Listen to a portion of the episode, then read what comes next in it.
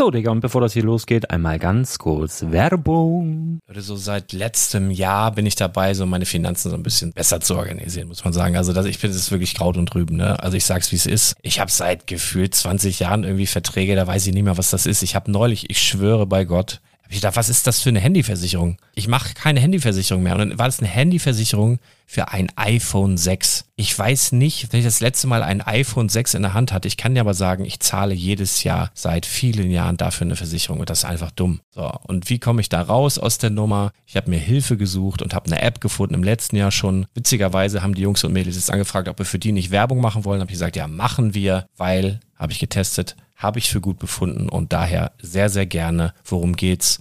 Finanzguru. Finanzguru ist erstmal eine kostenlose App. Die ist auch dauerhaft kostenlos. Es gibt dort so Plusfunktionen. Da kannst du dann für 2,99 Euro pro Monat das Ganze testen. Plusfunktionen sind zum Beispiel, also du hast so Features, kriegst so detaillierte Budgetanalysen, personalisierte Finanztipps, du behältst die Kontrolle über dein verfügbares Einkommen bis zum nächsten Gehaltseingang. Also das sieht in der Praxis so aus, du kannst deine ganzen Konten dort hinterlegen, es muss einmal so verknüpft werden, keine Ahnung, Sparkasse, Volksbank, du kannst aber sogar Kryptokonten hinterlegen, du kannst irgendwelche Aktien, falls du Aktiendepots hast, du kannst alles hinterlegen dort. Und diese App, gerade wenn es um so Sachen geht wie Gehalt oder so, macht auch so Forecasts so ein bisschen. Also die erinnert dich zum Beispiel auch dran, wenn jetzt eine neue Versicherung abbucht oder wenn die App denkt, dass da wieder was kommt, dann kannst du das überprüfen. Und wenn da irgendwas irgendwas aufploppt, also bevor es abbucht und da irgendwas aufploppt und du sagst, ah, das wollte ich aber nicht oder das wollte ich schon lange kündigen, dann kannst du in der App per Fingertipp sozusagen rechtssicher sogar dort Verträge kündigen.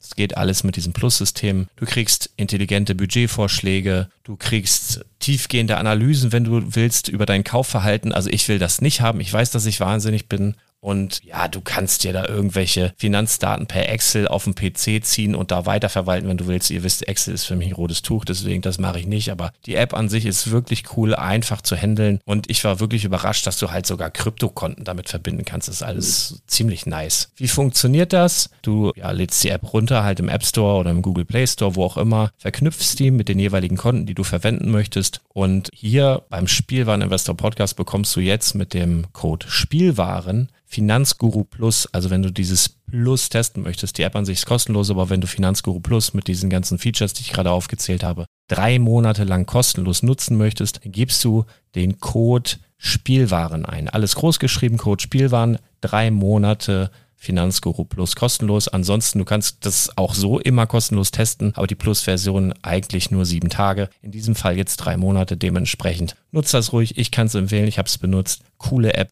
Und ja, mir bleibt nur zu sagen, räum deine Finanzen auf, da hast du mehr Spaß, kannst du mehr Lego kaufen. Hau rein. Wenn du das Ganze nochmal nachlesen möchtest, findest du die ganzen Infos dazu und den Link. Und natürlich wie immer in den Show Notes. Das war's mit der Werbung. Herzlich willkommen zum Spielwareninvestor Podcast. Deutschlands Nummer 1 zum Thema Toy Invest. Spielen reale Rendite mit Lego und Co. Ja, hallo und schön, dass ihr wieder dabei seid. Mein Name ist Chris Augustin und ich möchte heute mal ganz allein mit dir über Bricklink reden. Wir haben es in der Vergangenheit ja schon die ganze Zeit angekündigt, dass irgendwann die Bricklink-Folgen kommen und ähm, ich habe mich bis jetzt einfach geziert, mich allein in den Raum zu setzen und einfach vor mich hin zu reden, aber jetzt mache ich das einfach mal für dich.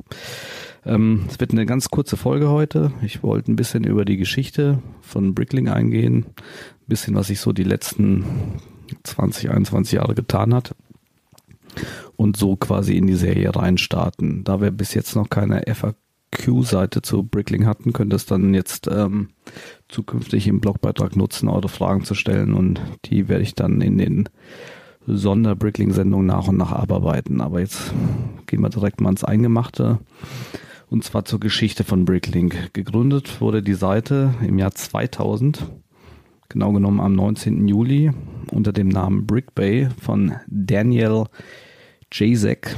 Das war ein Amerikaner, ähm, in der AFOL-Szene auch äh, als Dan bekannt. Und ähm, der hat das quasi so natürlich von eBay inspiriert als äh, Auktionsseite hochgefahren mit einigen wenigen Shops. Ähm, wobei die, dieses speziell auf Lego basierte, Set basierte Ding direkt von Anfang an richtig äh, durchgeschlagen hat. Und im ersten Jahr wurde schon ein Umsatz von unglaublichen 170.000 US-Dollar generiert. Im äh, Folgejahr 2001 ist der Umsatz dann auf 900.000 Dollar gestiegen, was natürlich äh, eBay so ein bisschen auf den Plan gerufen hat, wodurch die äh, damalige ähm, Brickbay Druck gemacht haben und gesagt haben, ändert mal euren Namen, das ist zu ähnlich mit eBay.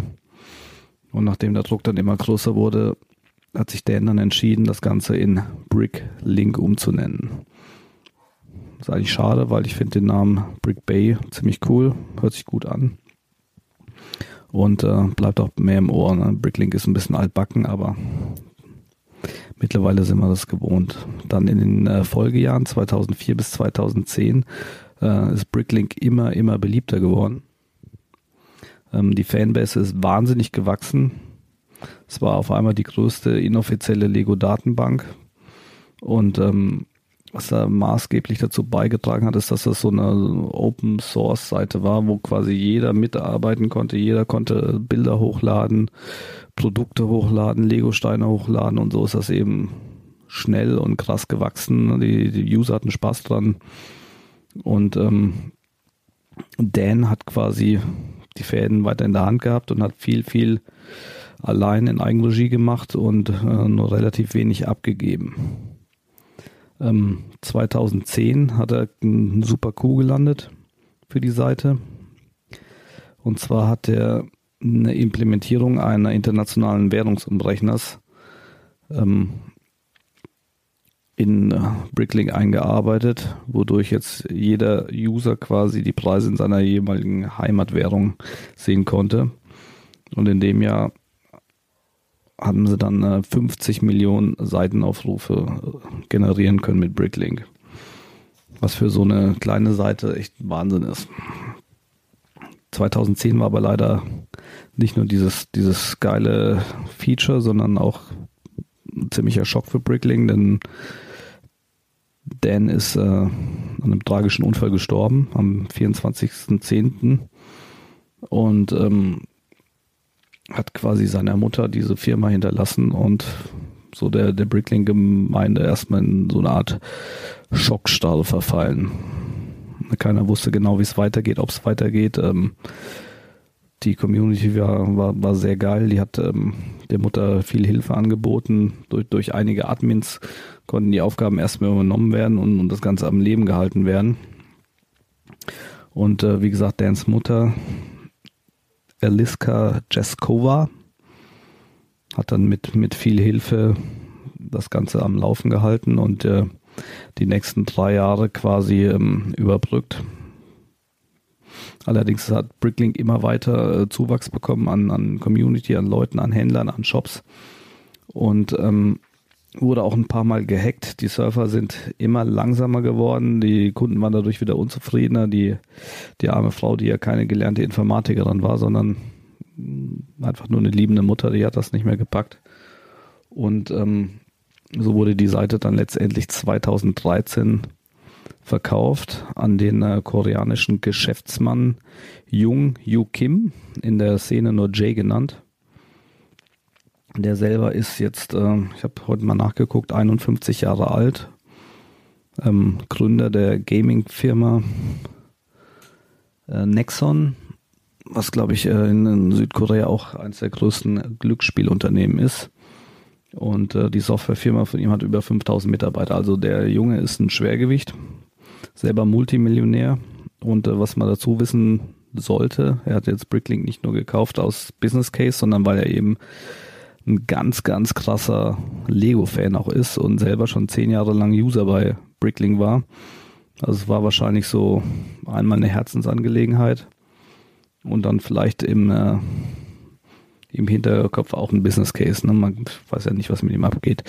Ähm, das Ganze wurde damals für sieben Millionen US-Dollar gekauft und ähm, die Mutter von Dan hat noch äh, quasi eine lebenslange Kosten- und Logieübernahme für sämtliche AFOL-Events in der USA bekommen. Also sie so ein bisschen die Geschichte und alles verfolgt. Die, die Frau ist halt äh, immer sehr krass auch in der Lego-Szene unterwegs ähm, und erinnert halt auch an den Sohn auf den ganzen Events.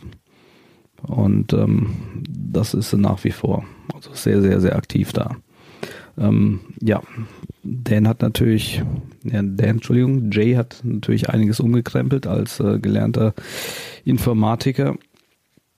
Hat Bricklink erstmal wieder schneller gemacht. Ähm, ein ziemlich cooler Move war 2014, dass er die ähm, Top 100 Bricklink-Händler eingeladen hat und zwei Meetings veranstaltet hat. Eins war in Rotterdam, eins in München, wo man freiwillig kommen konnte. Richtig, äh, ja, krass mit, also Garderobe war vorgegeben und so weiter. Man konnte sich quasi connecten.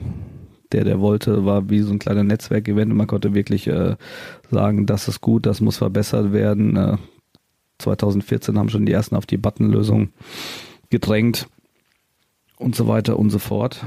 Und ähm, ja, in den Folgejahren hat ähm, Jay eben nicht nur das, das Bricklink vor sich hin plätschern lassen und immer wieder kleine Verbesserungen anberaumt, sondern was sie auf jeden Fall auch gemacht haben, ist, ist eine ganz krasse Datenanalyse, weil einen Hintergedanken hatte er. Er hat nämlich nicht nur die Softwarefirma, sondern er ist auch unter anderem Gründer von Soho Bricks gewesen. Und Soho Bricks ähm, hat quasi mit den Daten von Bricklink äh, Steine nachgemacht, die einfach entweder rar oder gut oder halt äh, Topseller waren. Der Gedanke war dahinter eben durch die äh, Datenanalyse von Bricklink ähm, einfach Steine zu produzieren, die, die entweder super nachgefragt sind oder selten sind, um so den Markt zu regulieren. Ist in Europa nie wirklich angekommen, aber ähm, spielt gleich im weiteren Verlauf der Geschichte auf jeden Fall noch eine wichtige Rolle. Ähm, Fun Fact ist auch, dass, äh, ich habe es ja eingangs erwähnt, Jay ein sehr großer Lego-Fan eben selber ist und auch zig Projekte im Kopf einfach hatte, wie, wie so ein Visionär eben, wie er offiziell mit Lego was machen wollte. 2015 ist er mit einer kleinen Delegation nach äh, Billund geflogen und hat dort von äh, Tür zu Tür geklopft. Und ähm, Billund hat das eigentlich gar keinen interessiert.